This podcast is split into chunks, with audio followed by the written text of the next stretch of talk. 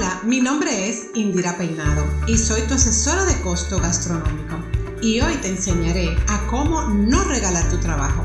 Juntos aprenderemos a costear correctamente todos tus productos y a ver tu dinero fluir en la cocina. Hoy vamos a hablar de algo que nosotros desde el primer día estamos eh, cacareando, como dicen, y son los mandamientos del repostero o del pastelero, ¿verdad? Y vamos a irlo viendo y desglosándolo uno por uno porque lo he visto que en alguno de ellos en algún momento hemos fallado o no lo hemos cumplido y después nos damos cuenta y nos ponemos la mano en la cabeza y decimos, conchole, está bueno que me pase. Vamos a ver, el primero nos dice, no aceptarás trabajo de un día para otro. ¿Por qué será ese mandamiento? ¿Por qué no podemos aceptar trabajo de un día para otro? Bueno, pues fácil. Muchas veces, como les hablé en, el, en la entrega anterior del tiempo, ¿se acuerdan? Trabajamos lo que es el manejo de nuestro tiempo. Entonces, a veces pensamos, ah, sí, yo tengo todo eso ahí en la casa, pero cuando voy a buscarlo, ¡pap! me falta tal cosa eso no lo tengo, o la caja no era la que era, o no tengo el redondel, o me faltó la mantequilla, o mira la mantequilla que tenía aquí se me dañó, o los huevos me salieron mal. Algo pasa, señores, siempre algo pasa. Entonces, por eso es la importancia de no tomar trabajo de un día para otro. Además de que no sé si han visto, creo que sí, el post que he puesto varias veces, el tiempo que se toma hacer un bizcocho así tan facilito como lo vemos, tan rápido que se lo comen y lo degustan. Eso toma aproximadamente 8 horas hacer un bizcocho. ¿Por qué? Por todo el proceso que lleva. También atendiendo al fregado, ¿verdad? Que es bastante grande. Entonces, por eso es que no debemos de aceptar un trabajo de un día para otro. Además de que usted debe de quedarse paralizada, dejar todo lo que está haciendo para atender a ese pedido. ¿Me entiende? Entonces puede también el trabajo anterior, que sí se lo pidieron con tiempo, se puede ver afectado por ese pedido y usted queda, quedar mal en ambos. Vamos a ver, el segundo mandamiento nos dice, no regalarás tu trabajo. ¿Se acuerdan? Esta es una de las campañas por la que, de la campaña, ¿verdad? La campaña que tanto les digo, que tanto les menciono. ¿Por qué? Porque bueno, ya eso yo creo que sería abundar más de la cuenta, porque ya lo hemos hablado vez tras vez.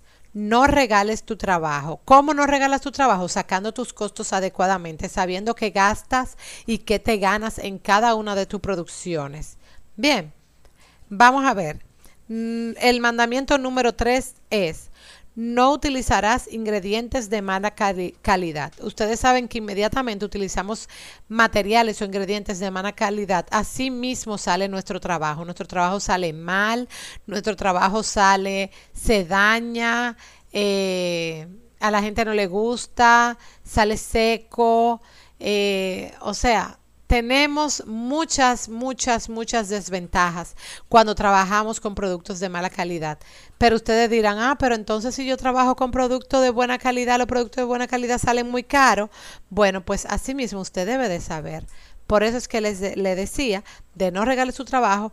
Con eso usted sabe qué gasta en cada cosa y qué debe de cobrar. Bien, vamos a ver, el mandamiento número 4 dice, si algo sale mal, obligatoriamente se repite. Esto es un mandamiento que es así. Si ustedes se fijan en la repostería en la pastelería, si algo no nos queda bien, si estamos haciendo, por ejemplo, macarons y se nos pone, eh, cuando estamos haciendo el, el proceso de macarronear y se nos pone un poquito aguado, no sale el pie. Si hacemos el bizcocho con...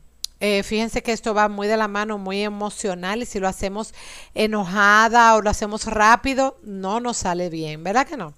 Entonces, fíjense, por eso es que siempre les digo que esto es un acto de amor ¿Por qué? Porque con, cuando hacemos un bizcocho, cuando hacemos algo así bello, hermoso, le estamos entregando todo el amor que nosotros pusimos en esa preparación a esa persona para que celebre su cumpleaños, para que le celebre el bautizo al niño. Y fíjense que siempre el postre es la partecita dulce al final de la comida que cae tan bien. Y el mandamiento número 5 es, no trabajarás sin anticipo. Ustedes este, ¿verdad? ¿Lo han vivido en algún momento? Claro que sí. Por eso es la importancia de cuando le ponen una orden, si ustedes se fijan en las grandes pastelerías o en los lugares eh, que ya tienen mucho tiempo, cuando van a colocar una orden, ¿qué le dicen? Tienen que pagar el 50 o el 60%. Recuérdense que lo que es materia prima y, mano de obra, que son mis costos directos, es de un 35 a un 40%. Si yo cobro el 50, yo estoy cobrando esa parte. ¿Ven? Entonces, por eso me lo tienen que pagar antes me lo tienen que pagar antes de, utilizar el servicio o de buscarlo más bien. ¿Por qué? Porque así usted se asegura de que su trabajo no se lo van a dejar ahí y, o no lo van a ir a buscar o lo que sea. Entonces, por eso la importancia de usted cobrar su anticipo, porque esa es la forma en la que usted formaliza su trabajo. Hemos finalizado nuestro episodio de hoy y te pregunto, ¿qué te llevas? ¿Qué aprendiste? Te dimos todos los tips necesarios. Ahora debes de hacer, actuar y poner en práctica todo lo aprendido. No te pierdas nuestro próximo episodio todos los martes. Y si te gustaría un tema en especial, déjanos saber qué te gustaría que compartiéramos contigo.